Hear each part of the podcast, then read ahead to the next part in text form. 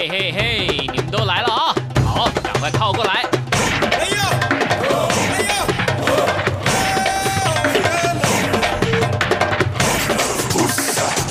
想了解台湾吗？一起来收听《台湾红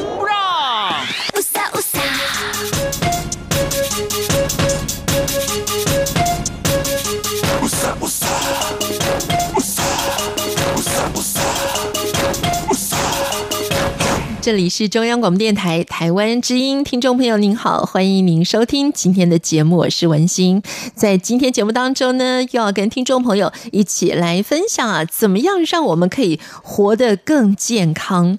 尤其呢，今天我们所要介绍的这个让自己更健康的方式，哈，其实我觉得说难也不难呢，呃，应该每一个人都可以做得到。但是呢，怎么样可以做得到位？好，今天呢，我们当然就是请到了专家来跟我们一起分享啊。今天我们所请到的是国家级的太极拳教练，同时呢，也是教授气功经络养生的老师。那么，陈光明老师呢，也是风清云学院的创办人。陈老师，你好。主持人你好，各位听众大家好。今天我们要跟大家来分享的是剑走功。这个剑走功呢，是非常适合现代人来做的一项活动哈。那剑走功呢，我现在我所拿到的这本书是改版之后的书，那么作者呢是战若水老师。那先请陈光明老师来跟我们聊一下战若水老师呢，他有很多的学生都因此而受益耶。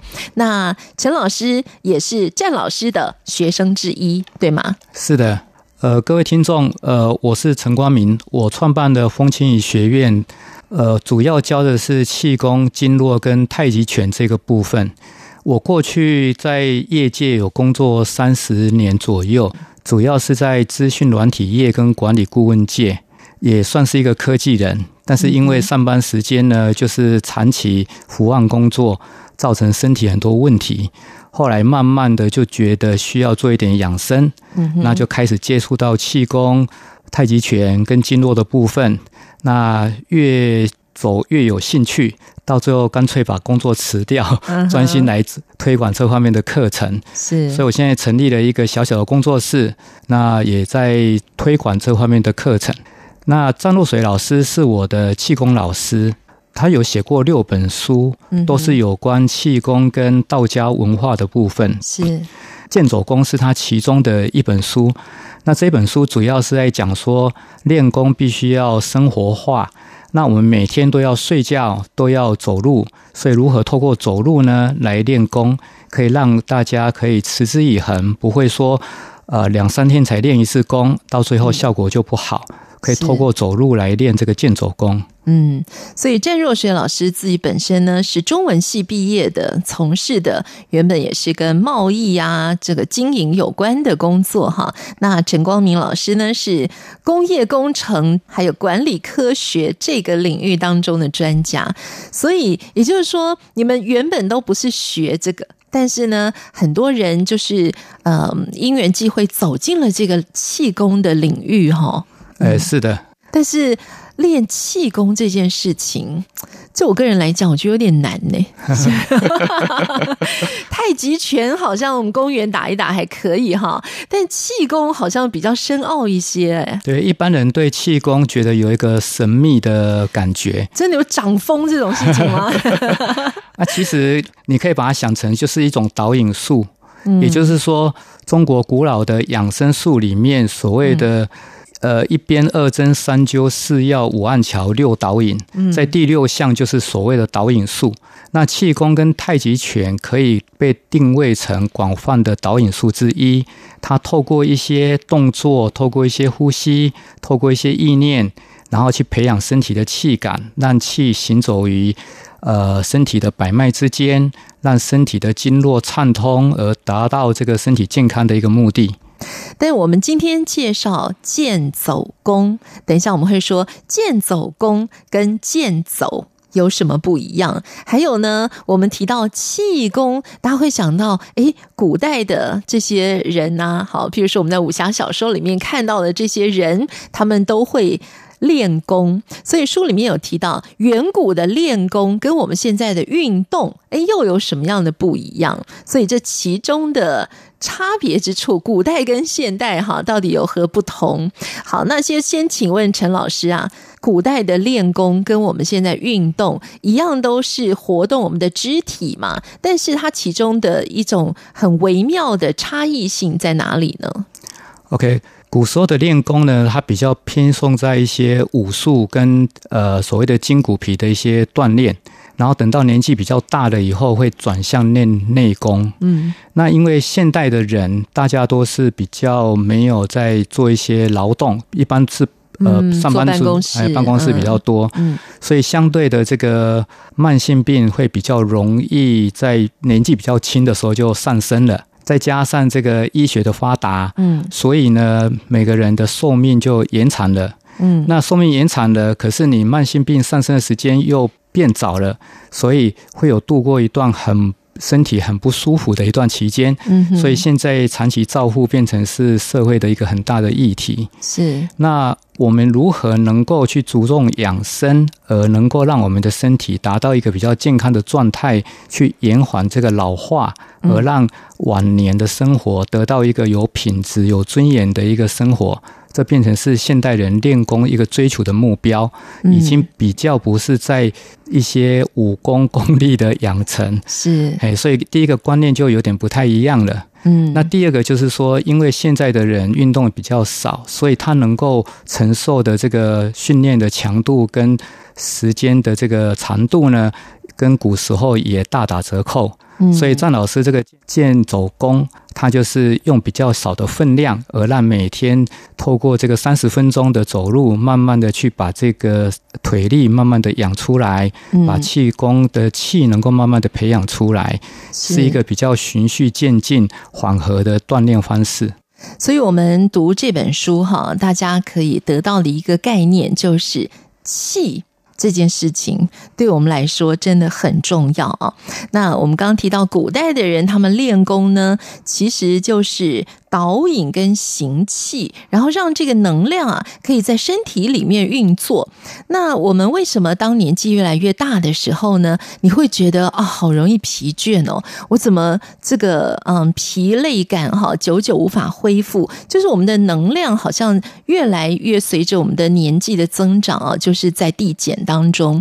所以，我们今天呢来介绍这个健走功啊，还有一个很重要的概念要跟听众朋友分享的，就是。是气跟我们的脚是很有关系的，就是支撑我们有没有能量的这个气跟脚很有关系哈。陈老师，对，嗯，呃，有一句话叫呃“树枯根先竭，嗯，人老脚先衰”，是，也就是说。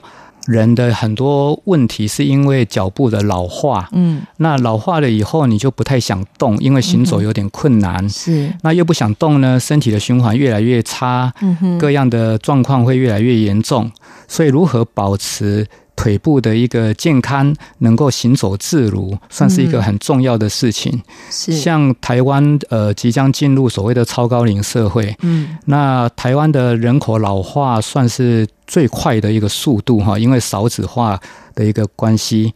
那欧美很多国家事实上进入呃超高龄社会已经一段时间了，像芬兰他就提出所谓的临终前两周才卧床的一个目标。哦，哎，他希望。呃，透过一些社区的教练，然后训练银发族一些肌耐力、平衡感的训练，呃，让他们能够不要太早卧病在床。这个不仅会造成家庭的一些负担，嗯也造成国家财政的一些呃负担。对，是，所以好像很多的老人家啊，就是年纪大了嘛，骨质疏松啊。当他们呃不小心摔了一跤之后，他们开始卧床，或是他们开始不敢再随便行走，又怕摔跤的时候，哇，真的就是迅速老化耶。是是是，嗯，以西方科学来讲，你只要。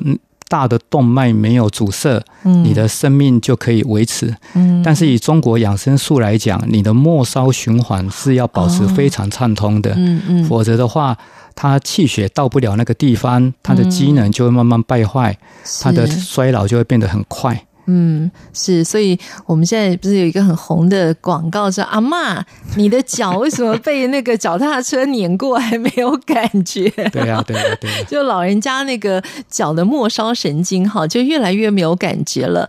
而我们今天所介绍的《健走弓》这本书呢，第一章。第一节就说老化是从双脚开始的，所以现在很多的朋友呢，就是想尽办法，我们要来抗老，不管是从饮食啦，从保养品啊开始，我们就要抗老。但是今天呢，我们就教大家一个哈，应该说跟大家分享是一个你每天其实都会做到的一件事情，就是走路。好，可是呢，在第一章里面就告诉我们说。正确的走路姿势是什么？那就像是我们现在，我们等下可能也会谈到呼吸这件事情。那很多人就说，我每天都在走，我每天都在呼吸，还要教吗？可是正确的方式，我们大概很多人都不知道。现在很多人就是膝盖会出问题，对，年纪大一点的长者，大部分是患髋关节跟膝关节。嗯，那我们谈一下那个膝关节的部分。膝关节呢，它中间有个髌骨，上面大腿，那下面有一个腓骨跟一个胫骨。那它的结构呢，就是在我们行走的时候，膝关节会弯曲，弯曲它会挤压出所谓的组织液、滑囊液，然后去润滑我们的关节。嗯，那退化性关节。的造成主要的原因呢，就是你过度去使用这个关节，嗯，那或者是不当使用。那所谓的过度使用，就是说，譬如说你每天去负重，然后走很很多的路啊，或者是爬很多的台阶，那这样就是过度使用。嗯，那所谓的不当使用呢，可能就是说你使用的角度方法是不对的。那有些人他走路是外八或内八，对，那脚尖。没有对到这个膝关节，嗯，所以当他在行走过程中，当一只脚着地，一只脚起来的时候，在那个瞬间他是单脚站立，嗯，如果他的膝关节是没有对到脚尖，他的身体的体重呢，就会有部分的力量压在膝膝盖上面，所以呢，维持一个良好的行走的角度跟方法是非常重要的。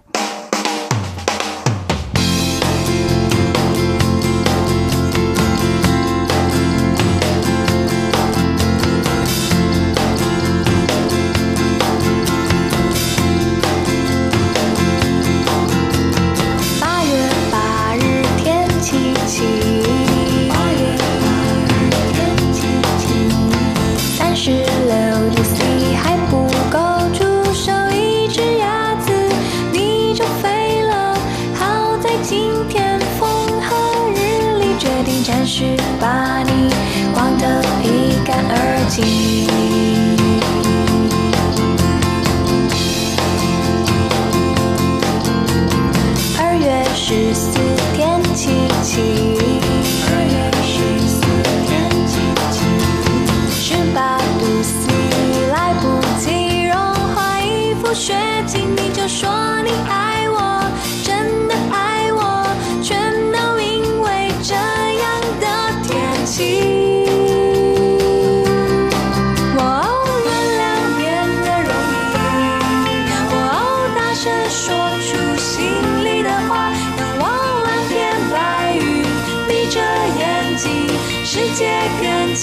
记。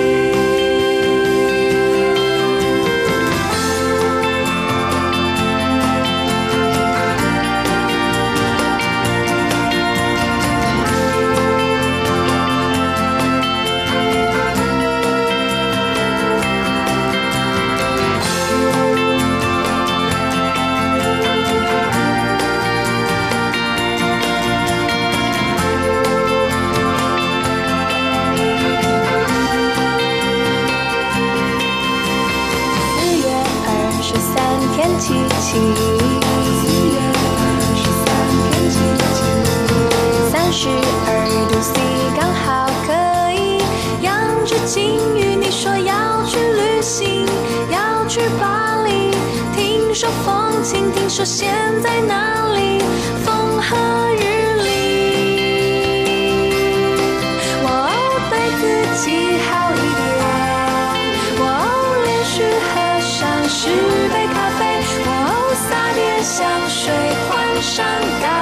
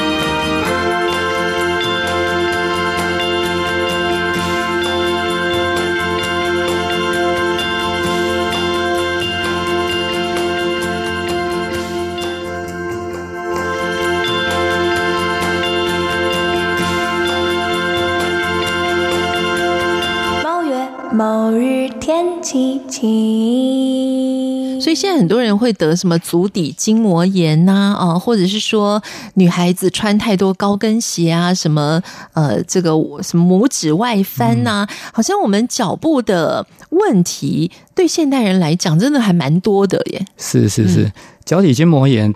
呃，最常见一个问题是因为它脚底的筋膜，当我们在呃行走或者是跑步的时候，它压下去，它的足弓承受一个力量。标准的足弓大概是一百二十度，嗯，然后平的就是一百八十度嘛。嗯哼。那如果你的足弓塌陷到一百六十八度左右或一百六十五度左右，它就会被列为就是呃不需要当兵哈，就是一个国民兵之类的。是。所以正常人应该是介于一百二十度到一百五十度之间。嗯。那如果你的足弓是比较低或比较高的话，嗯，在你行走的时候，你脚底所受的力量就会比较大。嗯哼。所以相对的，可能也要挑。选一个比较适合的鞋子。那当然，以我们养生的观点来讲呢，你如何找到一个正确的行走方式，然后把你相关的肌肉练好，好的肌肉、好的韧带，它可以稳固你的。关节不会让你的关节产生摇晃、偏磨的现象。嗯，就好像一部车子，我们如果换了轮胎，我们要做四轮定位。嗯，四轮定位没做好，你行走一段时间，它轮胎会偏磨，偏磨久了，你再不理它，它整个。悬吊系统就会慢慢的坏掉了，那人也是一样的，嗯、所以走路的一个姿势跟方法是非常正确。嗯，呃，那健走功呢，就是以这样的一个基础，再加上练气的一个方法，然后去配合而成的，所以它还是要架构在一个正确的走路的方法之上。嗯，那么刚刚呢，陈老师提到怎么样来选择一个适合的鞋子啊，在书里面有特别强调这个鞋底的选择也很重要啊。那还有一个呢，就是书里面提到了一种鞋哈，以前我一直觉得这个鞋。为什么这么多人喜欢？全球这么红，就是德国的勃肯鞋。那这个鞋不就是像有点像我们的夹脚拖一样，就是我们把它夹住。可是我总觉得底下呢，就是又不平，然后呢，你要夹着它又很笨重。我总觉得走起来很难走。哎哎，没想到呢，书里面这个战若学老师有特别提到，其实这个勃肯鞋呢，是反而让我们比较容易亲近土地哈，因为我们接下来要谈到的。就是，呃，我们要运动我们的脚趾，我们要让脚趾抓地，这个也是我们在练剑走功的时候很重要的一个部分，是吗？像勃肯鞋就有点像是我们赤脚走路的感觉是一样的。一般就是，呃，鞋底比较硬的鞋子，你在行走的时候比较容易感觉到脚趾头去抓地。嗯嗯，所以书里面有提到，就是气垫鞋的部分就比较不适合去。呃，用脚趾头去抓地，嗯哼，但是因为气垫鞋比较软，穿起来比较舒服，所以其实穿的人是很多。对，那我觉得这个就是依你个人的状态来做一个选择。你如果说每天工作站立行走要蛮长的，那你可能还是挑一双比较松、比较柔软一点的鞋子会比较好。嗯哼，那如果说你是要走路不多，或者是说你刻意要去练的话。那个鞋底就不要太软，嗯，这样的话你在行走的时候，你可以利用这个脚趾头抓地的时候，去训练你的臀肌、腹肌跟大腿、股四头肌等等的相关肌肉。所以在书里面有特别提到，脚趾头抓地的概念，就是像以前小时候在田里面或者是在乡间里面赤脚在跑啊走。啊，因为如果下过雨后，它会很滑，你脚趾头就会试着要去抓地。嗯哼，啊，你透过这样的动作，你就会用到你的相关的肌肉。嗯，那因为现在很多人他的核心肌群是不够的。嗯哼，所以他站着的时候，他的小腹会微凸，那腰就会往前倾。嗯，那慢慢的，它整个生理的曲线就会慢慢的变形，所以酸痛的问题就如影随形跟着来。嗯，那核心肌群的锻炼可以让你。身体比较正，而且譬如说你的腹肌练得有力的话，那就好像穿着一个无形的束腰，它可以把你的体态再拉正。那五脏六腑不会因为这个地心引力的关系往下掉，所以它会归位，你整个身体的内分泌系统也会归于正常。嗯，所以呃。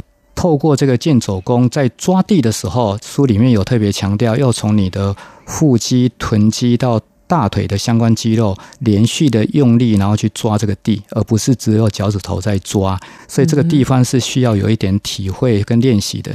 是，所以刚陈老师提到这个核心肌群这个名词，哈，就让我想到的是，我们好像要进入到健身房接受这个专业教练的指导，哈。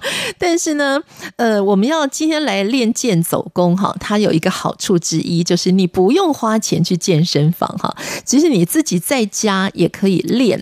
那是不是在家练的话呢？就是呃，譬如说我们原地踏步也可以。可以，然后要练这个剑走桩啊，剑走桩。这个书里面有句话说：“入门先站三年桩。”那剑走桩是什么？就是蹲马步那种意思吗？OK，站桩是呃中国古老的武术之一哈。嗯。那入门先站三年桩对意思就是说，你要开始练功之前呢，你要先扎好你的马步。嗯哼。那各位可能就会想到像那个成龙的那个醉拳哈，蹲那个四平八马。嗯。那个部分就是比较属于武术桩。嗯哼。那我在这本书的改版后面，我有提到一段，就是我以前练拳，我站的是另外一种桩，那种桩比较偏武术。那那种砖呢，它是透过身体蹲的比较低，嗯，然后训练呃身体的一些肌肉的耐力，然后去我们所谓的去培养一个膨劲，然后让我们的身体达到一个比较可以所谓的听进懂进的一个状态。嗯，那剑走砖的呃站法跟这种武术砖就不一样了，它站的姿势比较高，所以相对的，如果说一些长者也是可以站的。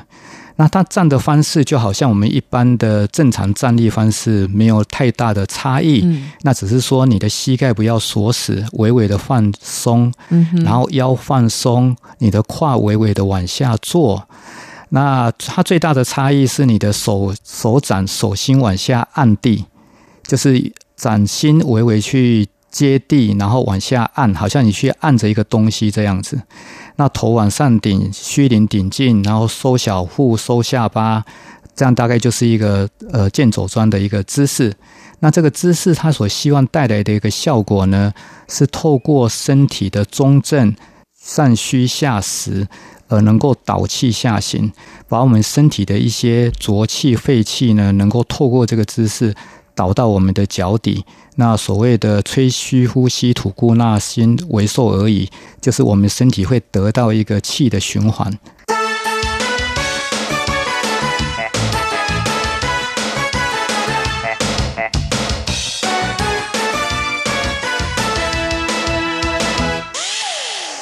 清晨的节奏响起，向世界说声早安，青春洋溢，神采奕奕，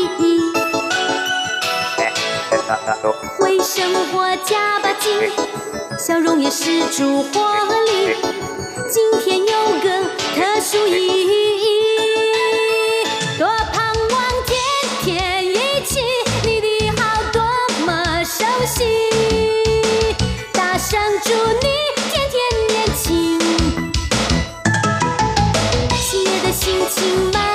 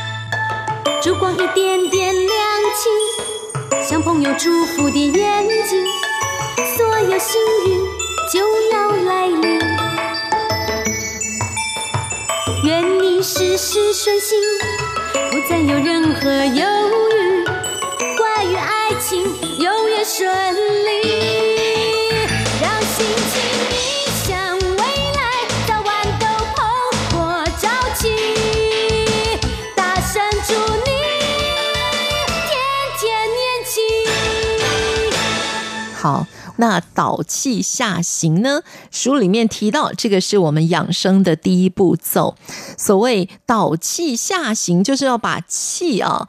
把它引导到你的脚步，就是往下引导，要把气呢留在脚步。为什么呢？因为当我们的年纪越来越大，我们的身体的气会越来越往上升，而气往上升的时候，体能就会每况愈下。哦，所以就是我们刚刚说，为什么人老是先从脚开始啊？那年龄增长，气继续往上升，这是什么道理啊？OK，呃。我们在母亲的肚子里，嗯它是我们是用那个脐带呼吸，嗯哼，然后生出来以后，脐带剪断以后就改成口鼻呼吸。那小婴儿躺在床上，你看他呼吸的时候，他的腹部起伏是很漂亮，嗯，他做的就是标准的所谓的腹式呼吸，嗯，但是经过慢慢的长大了以后，劳心劳力的工作。开始这股气会慢慢往上走，到年纪大的人呢，长者他会再喘不过气来，一直在胸口，嗯、气很短。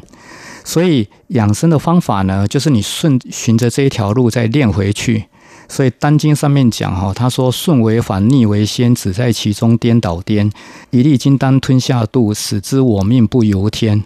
这个就是说练气养生的人，希望能够循着。生老病死走过来这一条路呢，再练回去这样子。所以第一个，我们要先把气能够练到丹田，所以所谓的要沉得住气，嗯，气沉丹田。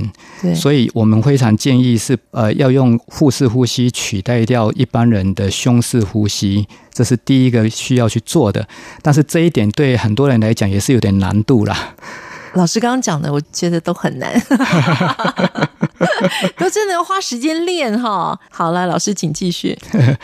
那腹式呼吸呢？呃，它又分为所谓的顺式呼吸跟逆式呼吸。那我们讲的是顺式呼吸，也就是说吸气的时候，我们胸腔的横膈膜是往下压的，那压下去，我们的小腹就会微微的突出。那吐气的时候，横膈膜上升，所以小腹又会收回来。那透过横膈膜的上升下降，它可以去按摩我们的五脏六腑。那同时，气它能够降到肚脐以下，我们一般讲的是四指符，所谓的关元穴的位置，那个就是所谓的这个下丹田的位置。然后能够把气留在这个下丹田，整个腹腔就会充饱气。那充饱气有什么好处？我举一个例子来讲，就是。呃，像我们汽车有四个轮胎，那这四个轮胎，它呃轮胎的皮也是一层橡胶而已。嗯哼。可是它充饱气以后，它可以把整辆车子给挺起来，它还能够行走。所以气的力量是非常大的。那当然，这讲的是主要属于空气的部分。嗯。我们常看到电视上有很多表演，武术表演是可以劈砖头、劈钢筋、劈石头。嗯。可是好像没有看过人家去劈篮球。也就是说，当一颗球呢，它不是很 strong，可是事实上你充饱气以后，它就变得很难去破坏它。哎，对耶。然后像小孩子，他的气是在脚下，所以像小孩子走没几步路，他就要跳一下；走没几步路就要跳一下。但是年纪越来越大的人，气越来越没有了，就好像一颗球呢，它气就打得不是很饱。那当我们去运球的时候，它每一个都很沉重。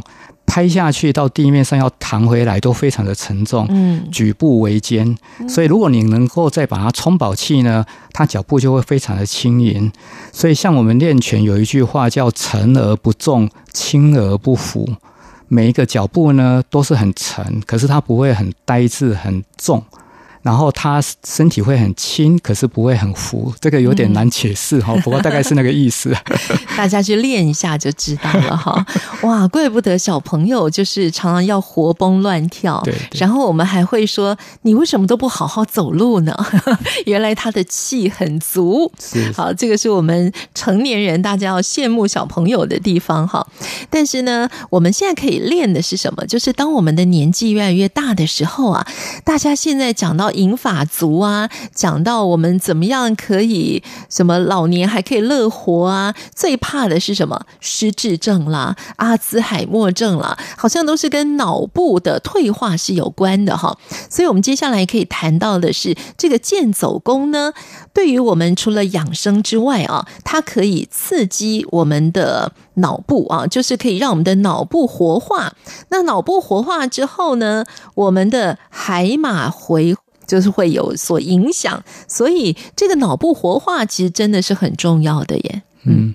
因为我们脚底也是一个全息反射区，嗯，人体有几个全息反射区，最常见就是脚底，所以大家会有印象是做脚底按摩，对，按摩师傅呢就推你这个地方，你就哦好痛，他就说哦你肝不好哦，你心脏不好。那另外一个全息反射区是手部，那还有一个是耳朵哈，这是比较常见的。嗯，那因为健走功它讲究的是走路，然后每一个步伐踩下去之后，我们的足心去。接地，嗯，所以透过每一个步伐的这种松紧松紧呢，它间接的会按摩到我们脚底的这个全息反射区，嗯，也会去刺激到我们脑部。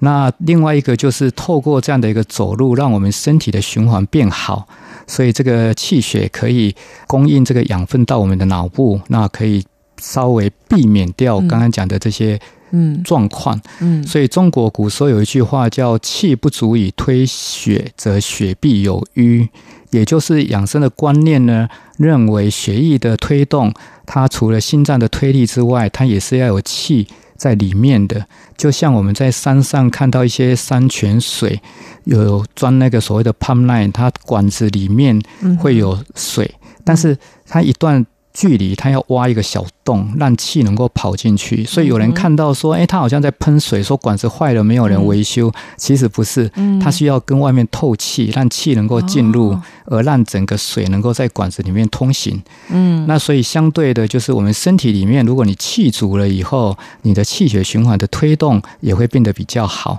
那走路就是一个最正常的、自然的一个状态，可以帮你的气血做一个循环的加速。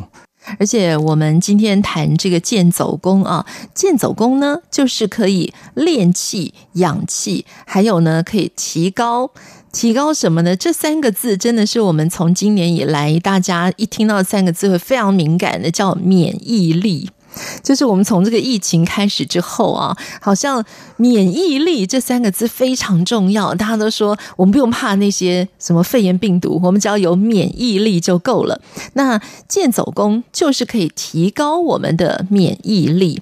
那所以这个当然也就是跟我们整个身体的能量的运转啊什么，是不是有关系的呢？呃，是的，大家现在都在追求免疫力哈。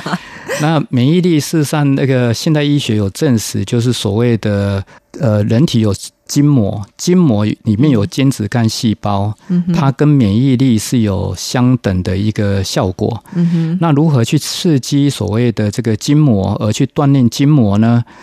那在那个中国易筋经上面有讲，他说：“服人体皮肉之下，骨髓之外，四肢百骸，无处非筋。”目若全身，行气通血，所以以这句话来讲呢，就是中国把这个筋定位成除了皮肤、血管、骨头之外，通通算是在这个筋的范畴里面，嗯，包含到肌肉、肌腱、韧带等等的，所有的气血循环都是透过这个筋来做这个气血的一个行走。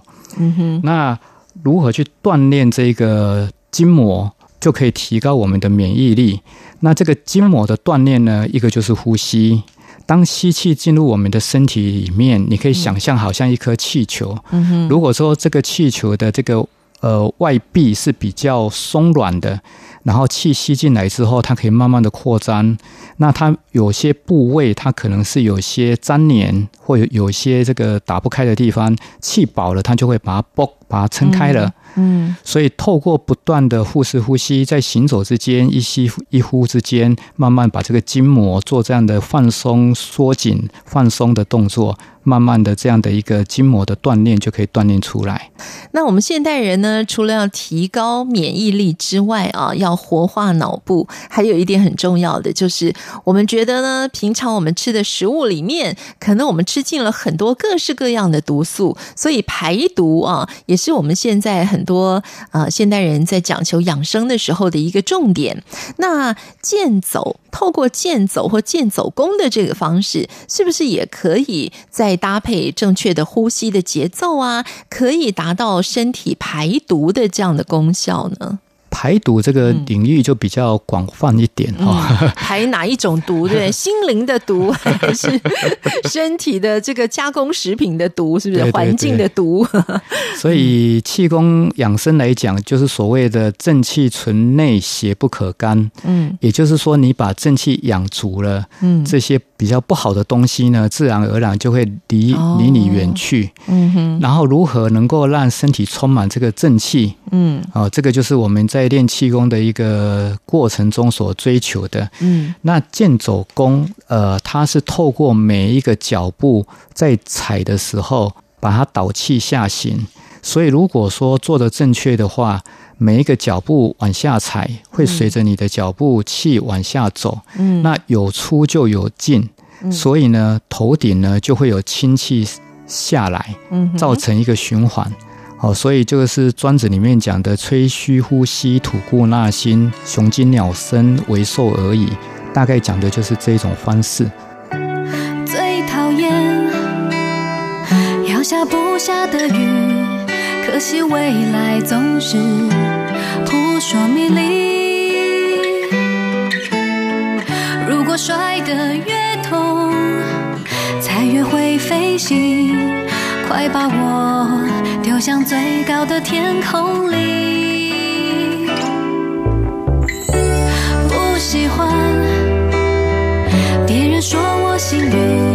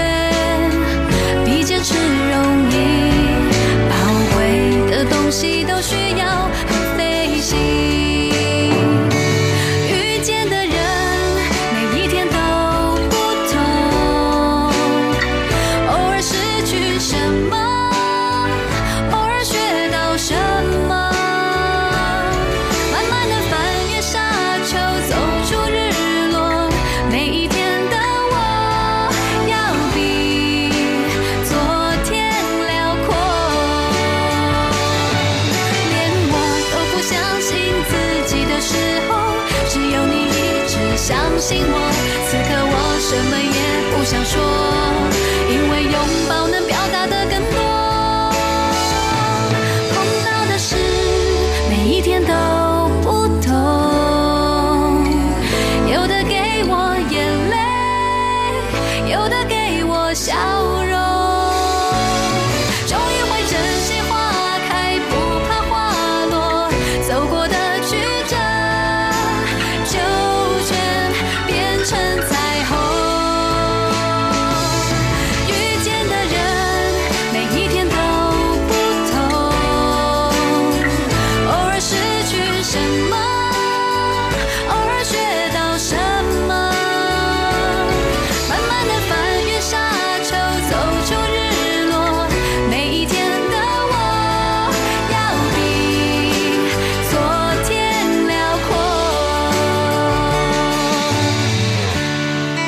今天我们介绍《剑走弓》这本书呢，其中有一位推荐者啊，他就分享了他自己练剑走弓之后他的一些呃心得啦，他的一些感想哈。那我来请问一下陈老师，是不是我们真的练了剑走功之后，身体会有这样的反应哈？那这位推荐者他说呢，刚开始学的时候，虽然剑走功嘛，就是呃也是跟剑走有关的，感觉上好像不会很难，但是呢，初学者你。可能还是会觉得有一点手忙脚乱。那当你开始渐渐熟练以后啊，他说呢，他持续了一个月啊，来做这个脚趾抓地的这个方法啊，就产生了一种效果，就可以感觉到那个能量真的是像双脚流动。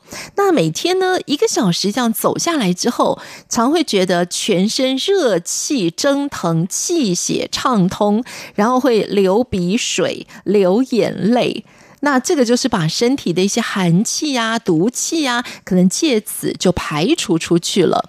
所以，我们真的会到这种痛哭流涕的地步吗？流眼泪、流鼻水、全身发热，是不是要这样达到这样的效果的时候，我们才知道说啊，我应该是有抓到一些要领喽，是吗？呃，这一位他的体质是比较敏感的哈，我我我我也认识他，然后我们也 也有一起练过功，是，对对对。那他这是一个比较标准的一个排毒的现象，嗯，那通常在练功的过程中，流眼泪、流鼻涕、打哈欠或者是排气，嗯，这些都是正常的排浊现象，嗯，那排浊是个好好事，它把你身体的浊气排掉，是，但是通常这个排浊的期间。不应该太长才对，也就是说，举例来讲，如果说你在一个洗碗槽里面洗碗，然后呃，你一直放新的水进来，可是你没有把污秽的水给换掉，那你洗很久，在这个洗碗槽里面的碗还是不干净的。嗯哼。所以排浊排毒呢，就是说在我们练功的时候，你去培养正能量，可是相对的，你这些晦气、浊气、燥气还是要。排的干净，就是说身体才会比较快得到这样的一个健康。嗯、那健走功，它是因为脚掌接地。那接地呢？现在过去大家都在追求所谓的接地气。对 对，对。那接地气最常见的就是用走路用脚掌的方式。嗯。那因为现在的人很少有机会把脚赤脚踩在土地上，对，如果可以的话，这是一个很不错的方法，嗯，好，因为这样的接地呢，它在这个排气上面是比较快的，嗯，那因为这种气它相对也是一种能量，所以它并不会随着说你脚底是穿着胶鞋阻绝掉，它就排不下去，不会，哦，哎，但是如果你赤脚的话，效果是比较好一点的。但赤脚要踩在泥土上吗？还是说赤脚踩在水泥地也可以吗？呃，泥土地跟草地是比较好，嗯，那水泥地呢也是有一定的效果。那当然就是还是以泥土跟草地比较好。嗯，那有的人会说啊，我家住九楼啊，我如果在我家练功，那我踩着再怎么踩还是踩在九楼啊。哦，对啊，事实上它因为这个。建筑物它还是会接到地面呐，嗯哼，啊，只是说它就不是那么的直接，所以当你身体确实是有些状况，你需要在比较短期之内做大量的排毒排浊的话，还是建议赤脚踩在泥土跟草地会比较好。那剑走功就是结合了剑走跟气功嘛，好，就是我们什么时间来练会比较好吗？像以前可能会有一些功，就是说你最好是清晨，清晨的那个，比如说露水啊，空气都是干净的，晚上就是污浊的，所以有什么时间限制吗？其实没有了哈，哦、因为现代人能够练功就很不容易了，真的。呃，以前那个比较古老的这个武功呢，或者是气功呢，他会要求要看方位、看时辰，然后就是限制很多，还要看像中医会讲说人有九种体质，然后再根据你是哪一种体质，嗯、你要在哪个时辰练哪个功。啊，其实太拘泥于这些哈，真的要练非常呃难，这个持之以恒。嗯，所以现在你能够有时间练功就很好了。嗯，但是相对的也是要注意一些事情，譬如说你太饿的时候就不要练，因为太饿的话，你可能已经血糖降低了，哦，搞不好你走一走就晕倒了。然后太饱的时候，譬如说像饭后呢，我会建议饭后大概半个小时。以上是比较好的。嗯哼。然后另外一个就是，现在有些人他会跟这个健走或者是急走，嗯，结合。嗯、所谓的结合，就是说，如果你真的要急走的话，或者是健走，嗯、那呃，通常他们的要求是一分钟要走一百二十步。你的心跳要达到每分钟一百二十下，大概要有这样的强度。嗯、是。那通常在路上可能不是很适合，嗯、为什么？因为你路上可能会有小狗啊，会有小孩啊，会有一些障碍物啊。现在很多人骑 U bike 很危险的。对啊，所以一般如果你要做这种比较强度高的这个健走、疾走呢，可能还是在公园或者是在学校的操场是比较适合的。嗯，那这时候就可以跟健走工做一个结合，因为健走工它相对是比较缓和的，你可以从你家用健走工的方式走到你要健走的操场。嗯，那这一段呢就当成是一个软身。嗯，那在走的过程中，你的脚掌有去抓地，脚趾头有抓地，你的腿的肌肉有在用力。手掌有接地，有在按掌，那你就得到一个气的一个培养。这时候你身体会充气。嗯，那等到到了操场以后，你再用你的方式去做健走或疾走。走完以后，你要走回家，你可以用健走功的方式在操场走个一圈两圈，然后再走回家，当成一个收工。那这样的一个配合也是蛮好的。我想请问一下陈老师，您刚刚说我们在健走的过程中啊，就是我们要注意脚趾抓地嘛？但是我一直没想通手掌的这个动作，因为你说手掌要。呃，提案的动作，对不对？让我的想象想象中就说啊，要按在地上吗？不会呀，走路是怎么按的？按在哪里呀？OK，它的动作是你两手自然下垂，嗯，下垂以后手肘不要伸太直，就微微弯曲，嗯哼。然后这时候呢，用你的掌根往下按，掌根一往下按，你的手掌就会微微翘起来。那大概翘四十五度就好，也就是说不要翘到九十度，因为如果翘到九十度，你的手背会有点出力，你会觉得不够放松。嗯，所以大概微微翘起来四十五度，然后再往外开四十五度，然后就是这样子走路。有一点点像企鹅走路。对，我刚刚就想说，哎，这不是我们学企鹅走路的时候的样子哦。对，那学企鹅走路呢，一般人是会把手伸直，然后企鹅走路摇摆。那健走功呢，就是你的手肘是放松的，你只是把手掌微翘四十五度，往外开四十五度。用你的手心去按着地面的感觉，不是真的接触到。嗯，那为什么用手心呢？手心有一个穴位叫做劳宫穴。嗯，劳宫穴就是在我们手指头张开，中指往下点下来最高的那个点，就是我们的劳宫穴。嗯，劳宫穴呢，它应该是身体最容易打开的气穴。那劳宫穴很容易感觉到是有气感的。嗯，所以很多练功的人一开始觉得有气感，是从劳宫穴开始。那透过这样的一个接地，那劳宫穴对应到地面，在行走的过程中，你会觉得有一股气在你的手掌之间行走，然后拖着你的手，嗯，然后会暖暖的、热热的这样的一个感觉。是，那书里当然也强调哈，就是我们来练这个健走功啊，是希望大家可以养成习惯，在日常的生活中勤于练习。那么书里面有一句话，我觉得是可以给大家一个动力哈，就是我们可以来建立一个。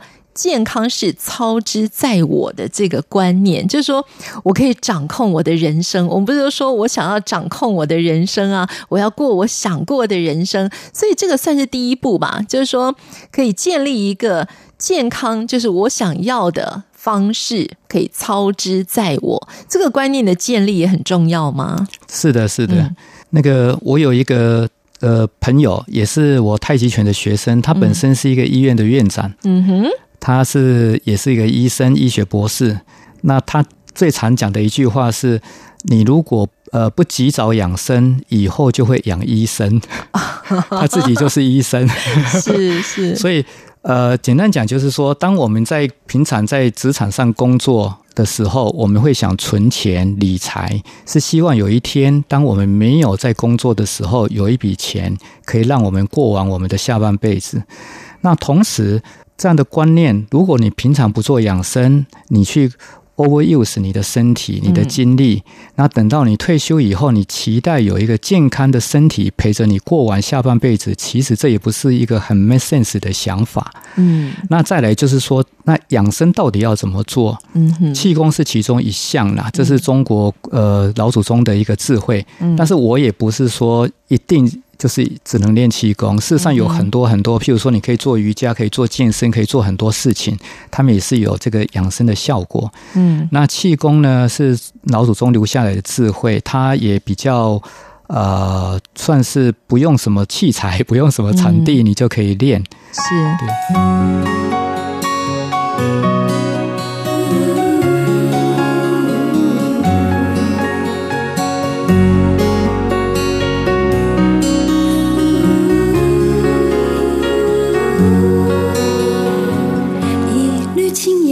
花前月下季风惊雨乱了步伐。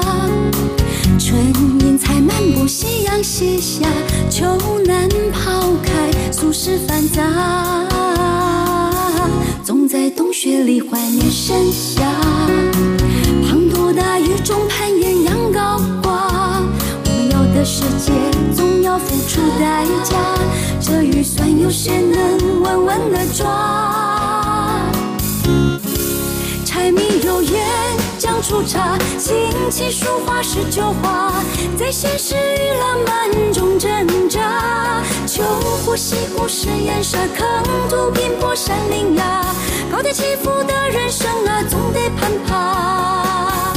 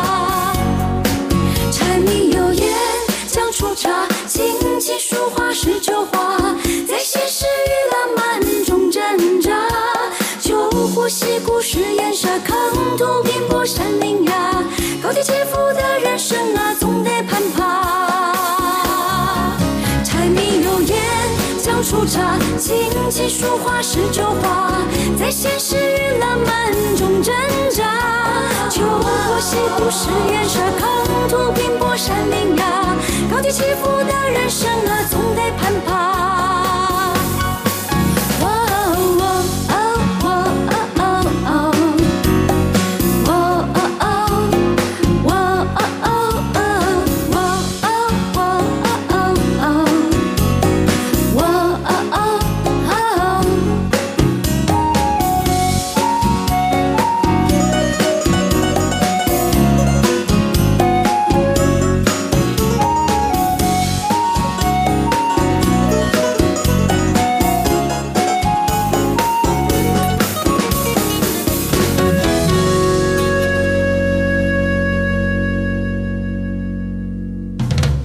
那么今天我们请到的是陈光明老师啊，来为我们介绍《剑走功》这本书。那陈老师自己呢，练气功跟太极拳有二十年的时间了。那所以呃，最后我想请陈老师来分享的，就是那我们是可以从这个这本书里面所教的，或引导我们从剑走功开始入门。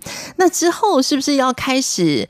譬如学老师刚刚提到的什么穴位啦，哈，然后另外的一些跟我们古老智慧有关的一些相关知识呢？呃，对，健走功算是一个比较，你每天都要走路，嗯，所以如果你有用心去体会一下它的方法，然后习惯了它的方法，你就可以利用这些走路的时间来练功，它不会占掉你 extra 的一个时间，你不用说、嗯哦、我故意排一段时间去练功，嗯，所以以我为例子来讲，我的。住家跟离我开的教室走路大概十五分钟，嗯哼，那我就会刻意呃用那个双肩背的背包来背我的东西，因为这样我可以腾出两只手来按掌。哦，然后我会避开走大马路，因为大马路它有一些汽车的废气。嗯，那当我们在行走的时候，我们要调呼吸，是，所以我们的肺的滤泡会比较充分的展开。那如果说空气品质不好，也不是一件好事。是，所以我会刻意去走巷子里面。所以以这样的一个情形之下，我每天都要从家里走到教室，从教室走回家里，有时候一天还会走来回两次。嗯，那就无形之中呢，我就累积了这些所谓的 spare time，然后去练功。嗯，所以其实我觉得这是一个现代人蛮容易去做到的事情。所以只要把这一本书，它有一些功法，你仔细看过，然后做一些练习，有些体会了以后，然后实际上。跟你生活结合，上下班的时间，你也可以下班以后，如果可以的话，提早一站公车下车，然后走回家，嗯，这也是一个很好的练习。是，而且书里面呢是有真人模特儿的示范的照片，好，所以大家可以参照这样子的一个方式哈，来自己的练习。所以自己练习不会有那种什么。就是你知道，就气一乱会走火入魔，不用担心这个哈。呃，不会啦，那个走火入魔，一般来讲就是你用错意念。嗯。我曾经以前有一位学生呢，他练剑走功以后，他小腿有产生水肿。嗯哼，那就是研究了一下以后，我发现他用了一个不对的意念，也就是说，当脚趾头抓地的那个瞬间呢，因为我们一般讲叫抓地嘛，嗯，所以他意念上他就觉得说我把地气抓上来，嗯哼，啊，这个是不对的意念。啊，你不要去觉得说你把气抓上来，你只是脚趾头用力，意念不要去想要说我把地气抓上来，嗯，就是你保持。正常的呼吸，嗯，然后放空的意念，这样练就不会有任何问题了。哦，否则他把那个地气抓上来，累积在他的小腿，就变成水肿，是这样吗？对对对。哦，对，所以这个意念也很重要。对对对，嗯，很多所谓的走火入魔，都是因为意念偏差而造成的。嗯，那动功呢，尤其是健走功，它是一个走路。所以你只要不要乱想，原则上是非常安全的。好，所以呢，也算是呃，把我们混乱的思绪做一个清扫跟排毒的过程。好，今天呢，我们介绍的是《剑走功》这本书啊，它的副标题作为今天的结语，就是这是一个适合现代人的一个气功健走的方式，每天三十分钟就可以走出好健康。今天我们请到的是风轻云学院。创办人也是国家级的太极拳教练，同时也是气功经络养生课程的老师陈光明老师。非常谢谢陈老师的分享，谢谢老师，谢谢主持人，谢谢观众，谢谢。